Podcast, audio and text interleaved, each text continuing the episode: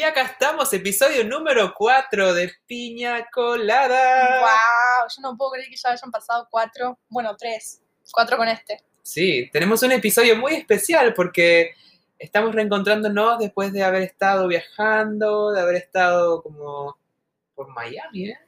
Por Miami. ¡Miami!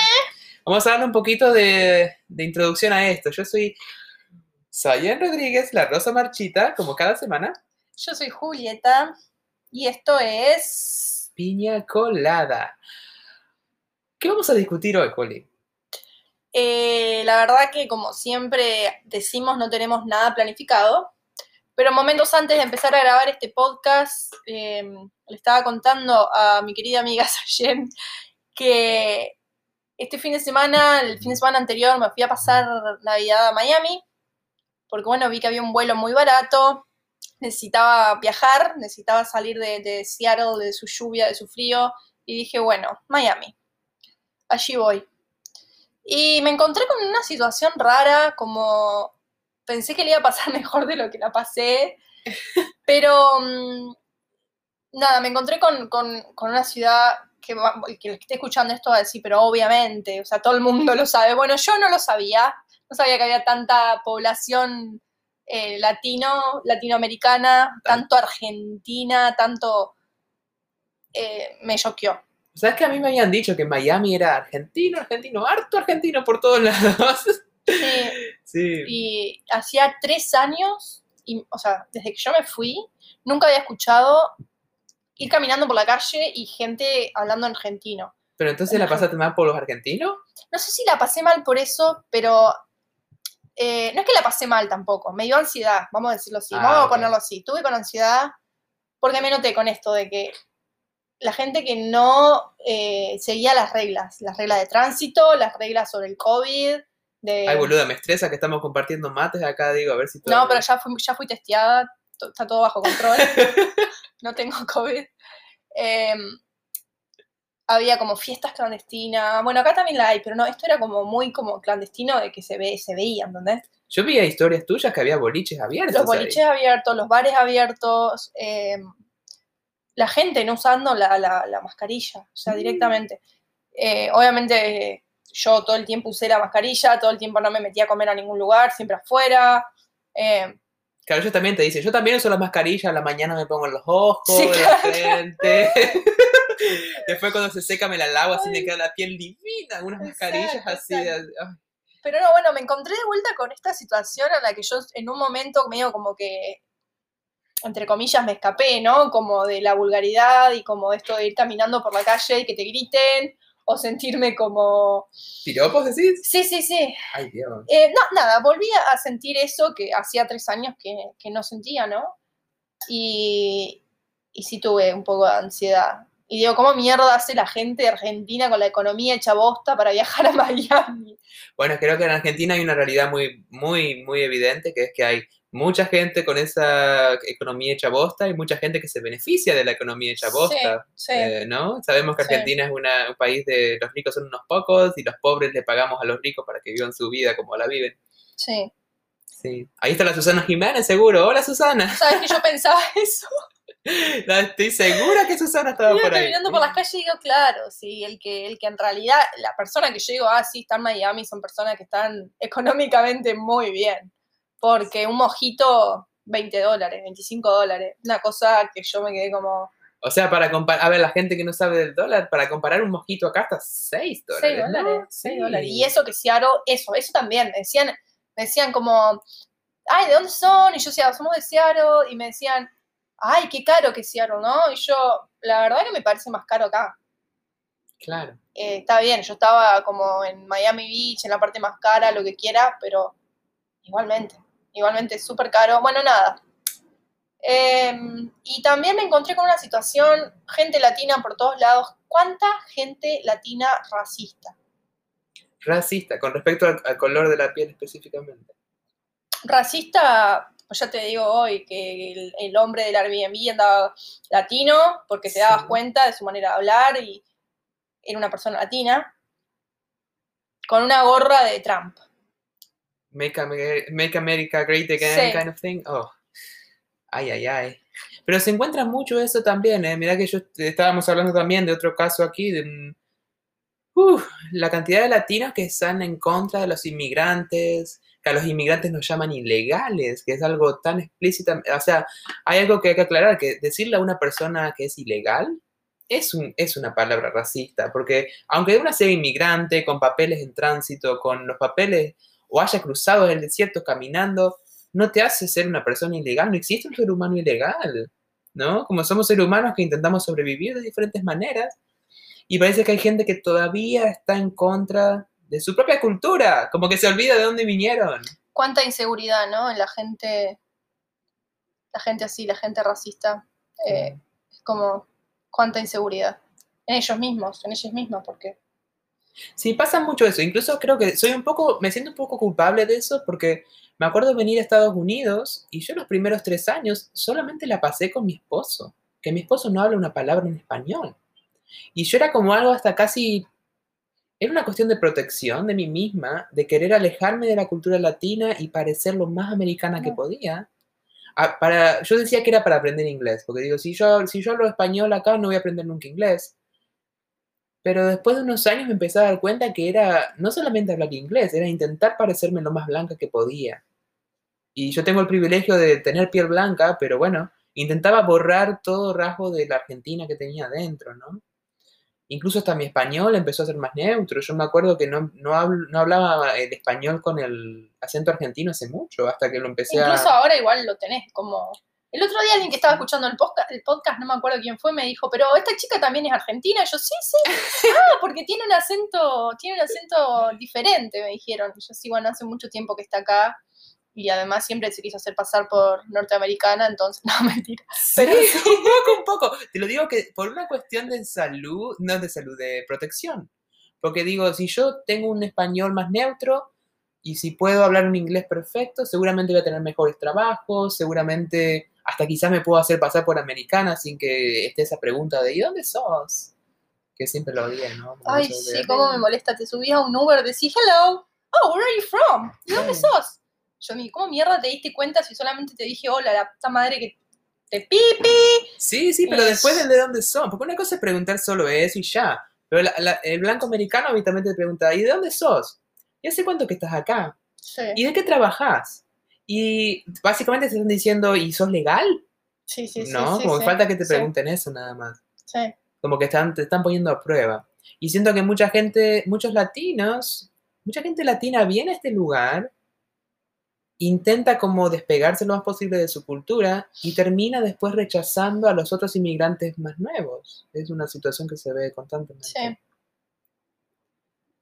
Una de las situaciones que encontré en Instagram y que en este momento todavía que todavía me estoy peleando con gente al respecto es que finalmente el gobierno está dando como una ayuda económica por, por las situaciones que en las que el COVID nos ha puesto a todos, ¿no? A todos. Eh, le está dando una ayuda económica también a los inmigrantes que no tienen sus papeles todavía en regla, ¿no?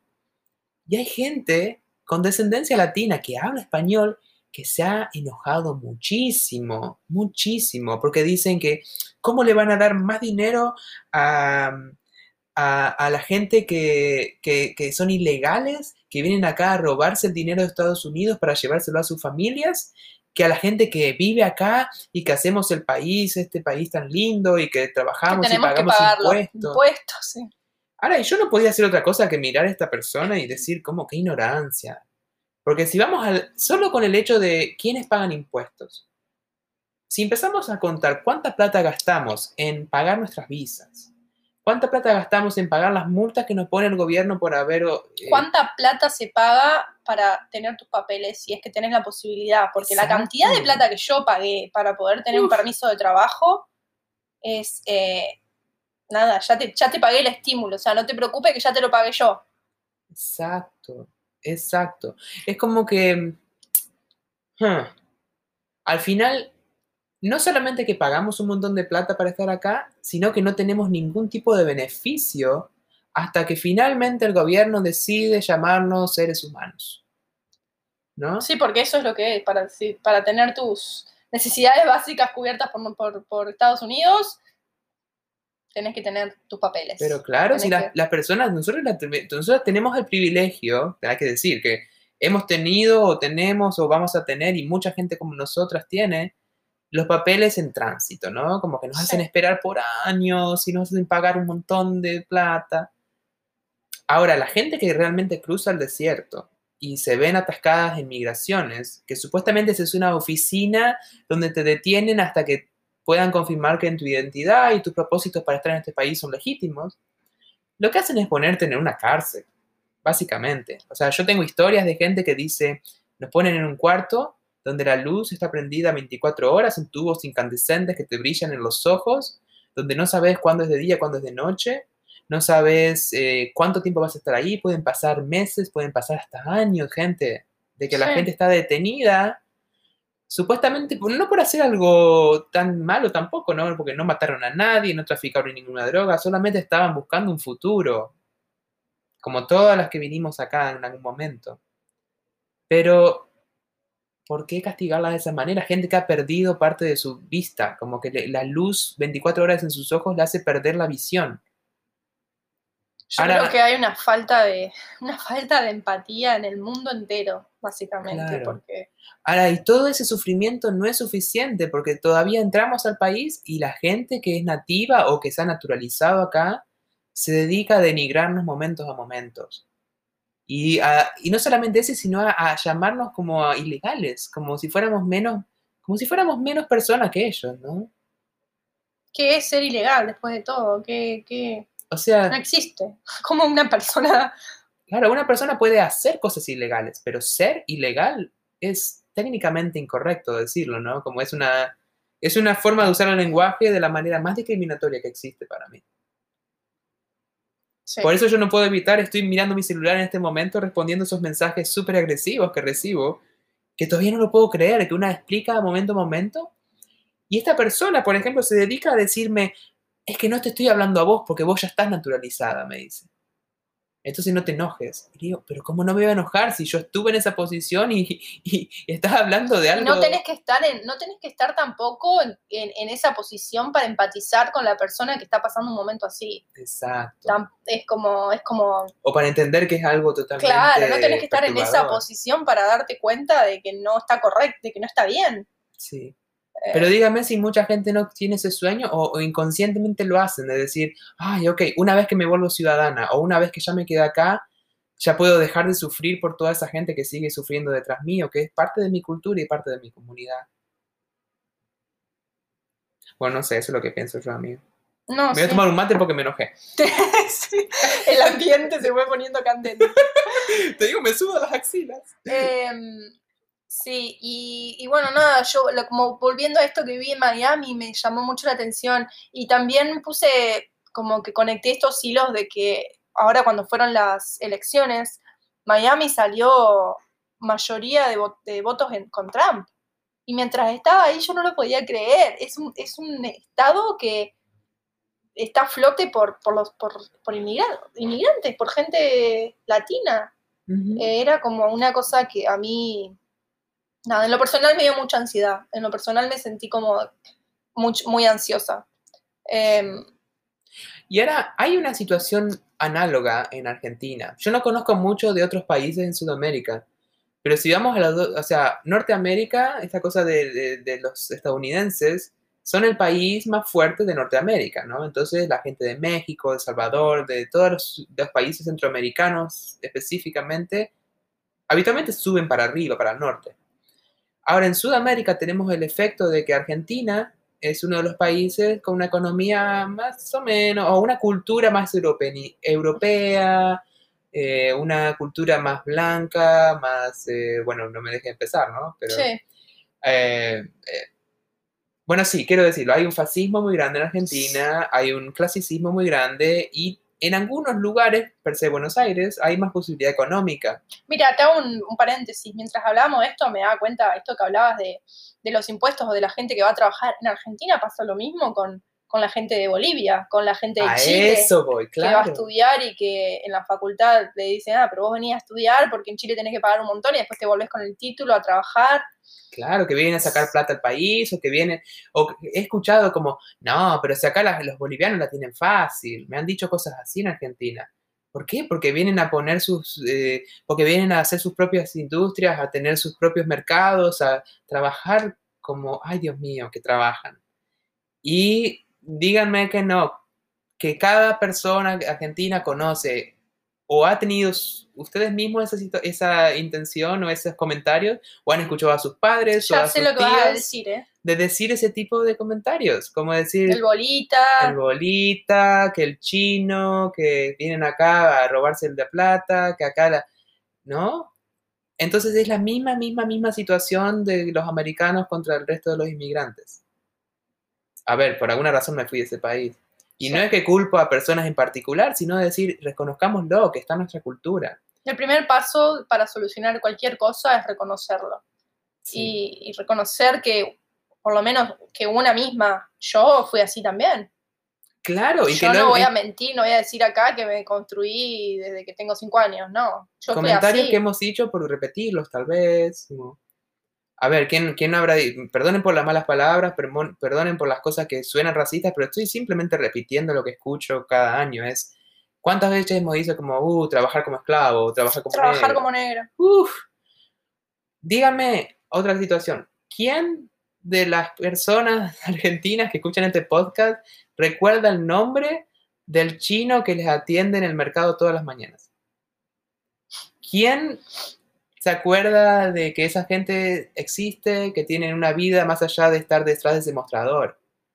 Que hacen, que son tan argentinas como ustedes y que son tan válidas como personas como el resto, ¿no? No, lo único que se deben acordar es que seguramente eh, escriben, escriben mal alcohol. Sí, que te ponen fe- Fernet Blanca, Sí. ¿right? Eso es lo único o que, o que, que compraste algo que estaba vencido. O que, O que te apagan la heladera de noche, así que no vayas a comprarle los lácteos. solamente cosas de limpieza se compran en los chinos. Mi abuela me decía, no vayas a comprar nada que sea fresco, tenés que comprar cosas de limpieza, que ahí la tienen barata. Uy, acá le estamos dando con un palo. Aún con un palo a la abuela. La abuela es parte del sistema. La abuela, la abuela, abuela te amo, pero sos parte del sistema que nunca pudiste salir. Eh, que, probablemente también lo hacen por miedo, ¿no? Es como Sí, y por, por de protegerte, de, de- de- miedo a que nos serruchen el piso, ¿no? Creo que eso pasa también acá con los inmigrantes, que de repente pasamos ese, ese pórtico de decir, ahora sos americana. Y de repente no queremos que nadie más entre al país por miedo a que nos serruchen el piso a nosotras, ¿no? Es algo que está basado en miedo para mí. Y yo creo que también en algún momento he dicho, pero esto no, esto- lo he dicho, yo ahora estoy pagando, como tengo mi permiso de trabajo, estoy pagando impuestos. Y me sacan mucha plata de impuestos y a mí me da bronca. Y, y digo, y tengo gente que trabaja de lo mismo que yo y gana más plata que yo sin papeles. O sea, indocument- gente indocumentada. Y digo, pero eso no es justo. Y digo, Julieta, ¿qué estás diciendo? o sea, ¿qué estás diciendo? Como que hasta yo misma hoy día me lo tengo que corregir y me tengo que cachetear y decir los beneficios que tengo yo de acá futuro, lo que sea que voy a tener, no es lo mismo de la persona que está indocumentada en este momento y está trabajando. Claro. Y a- eh, la gente que dice, ah, ¿por qué esa gente no paga impuestos, se está robando la plata? No recuerda que situaciones como estas, por ejemplo, ¿no? Una crisis mundial, una pandemia mundial. Toda esa gente que supuestamente se está robando plata, que no paga los impuestos, de repente se queda sin un, perdón la palabra, sin un puto beneficio, gente. No tienen ningún tipo de ayuda económica, no tienen acceso a una eh, salud estatal, no, no tienen acceso a un sistema de salud. Y encima los denigran diciéndole que son los culpables de que esto pase. No, hoy estamos atacadísimas, ¿eh? Sí, hoy nos- estamos que si nos cruza alguien y nos dice, "Mm", lo- hacemos desaparecer de la faz de la tierra. Sí, sí, sí, pero bueno, que a veces hay que hacerlo, hay que descargarse de esa manera, ¿no? Completamente. Y además tenemos este podcast para este tipo de conversaciones. Habíamos empezado a hablar, habíamos empezado a hablar de esto sin poner play. Dijimos, no, no, no, para, para, para. Cortá ahí, mantén eso ahí en la punta de la lengua, no lo digas, arrancamos el podcast. Por eso arrancamos tan filante. Filante no. tan, ¿cómo se dice? Tan- Em, cortantes, No fil- sé. filosamente. em, me gustan todas esas palabras. Pero sin culpa, ¿eh? porque bueno, lo, lo bueno de eh, esta plataforma es que no estamos representando a ninguna organización, no estamos representando ningún partido político, ninguna opinión específica más que la nuestra. tampoco estamos diciendo la verdad, podemos estar diciendo algo completamente... eh, que, que- que cualquier persona que nos esté escuchando diga qué están diciendo. Es que Eh, a esa gente les pido que nos llamen y que Exacto. digan, che, discutamos de esto en vivo. Ujú. Sí, Discutamos de esto en por vivo. eso siempre cuando terminamos el podcast digo, si hay alguien que quiere agregar un comentario, si hay alguien que quiere decir, mira, te puedo decir algo sobre lo que dijiste y tengo un punto de vista diferente y me gustaría, perfecto, eso es lo que, eso es lo que nos hace crecer, escuchar a la gente, escuchar diferentes puntos de vista, eh, respetar aunque no, aunque no estemos de acuerdo, a ver, respetar, o sea, si vos me respetás, yo te respeto, si no me insultás, no te insulto, eh, pero así se crece, manteniendo la, la- la cabeza abierta y escuchando a los demás y siendo empáticos. Por favor, la empatía, no nos olvidemos de eso. Empatía. Que la empatía no es lo mismo que simpatía, ¿verdad? No, claro. A Porque ver, ¿cuál es la cosa- diferencia? Es una diferencia muy, muy grande y algo que estoy muy enfocada continuamente, que es que simpatizar con algo es decir como, ay, mira, sos trans, aceptamos, como, ay, mira, quieren que legalicen el aborto, yo estoy a favor, claro, ay, mira, sos inmigrante, bueno, pobrecita, eso es simpatizar con alguien. Ahora, empatizar es ponerse en el lugar de esa persona, ¿no? Entonces, quizás para llevar esta conversación a un lado más positivo, lo que tenemos que hacer es eso, ¿no? Si estás en Argentina, por un momento deja de criticar a los inmigrantes y ponete en el lugar de un inmigrante por un segundo. A ver qué se siente. Como realmente po- intenta poner tu mente en lo que piensa una persona que viene de Bolivia, una persona que no puede tener sus documentos, una persona que asiática que se siente que está metida en su mercado y su familia y no tiene Y que además tienen que irse de su, de su país de origen por X razón, que seguramente no es una buena razón. Exactamente, no, no alcanza con la alienación, la, la alienación de estar en otro país, en otra cultura, sino que además una cultura que no te acepta. Y también pónganse en el lugar de esas argentinas como nosotras, que nos fuimos de Argentina, y que la gente muchas veces piensa como, ah, se fueron al primer mundo, ahora se fueron a vivir la buena vida, ahora se fueron a... Exacto. ¿eh? Pónganse en el lugar de que nosotras acá estamos como las bolivianas, estamos como los chinos en Argentina. Eso se siente, no se siente como que estamos en Estados Unidos disfrutando de, eh, disfrutando de la buena vida, disfrutando de, la- de los lujos de la vida americana, sino que estamos limpiándole los pisos a la gente que hace esa buena vida, que hace ese sueño americano, y lo vemos muy de cerca al sueño americano, pero no tenemos acceso a ese sueño americano. Sí. Así se siente. A mí Y cada vez que me dicen, cada vez que me dicen, qué suerte, qué suerte que tenés de estar allá. Y antes no decía nada, ahora te digo, discúlpame, pero no es suerte. Eh, discúlpame, pero la suerte es otra cosa. Yo moví cosas para estar acá hoy, lloré, me reí, pataleé, me peleé con medio mundo. O sea, suerte no es. Si yo estoy acá es porque yo lo hice. No me quites el crédito de lo único que he hecho en mi vida, bueno, de, de irme de un lugar donde no me sentía bien. Claro, Entonces no es suerte y estoy pagando el precio también de estar en uno de los países que, eh, que mejor, entre comillas, se vive, porque depende quién. Eh, así que sí, depende quién y depende, depende las apariencias, depende el acceso que tengamos a hablar el idioma de acá, idioma.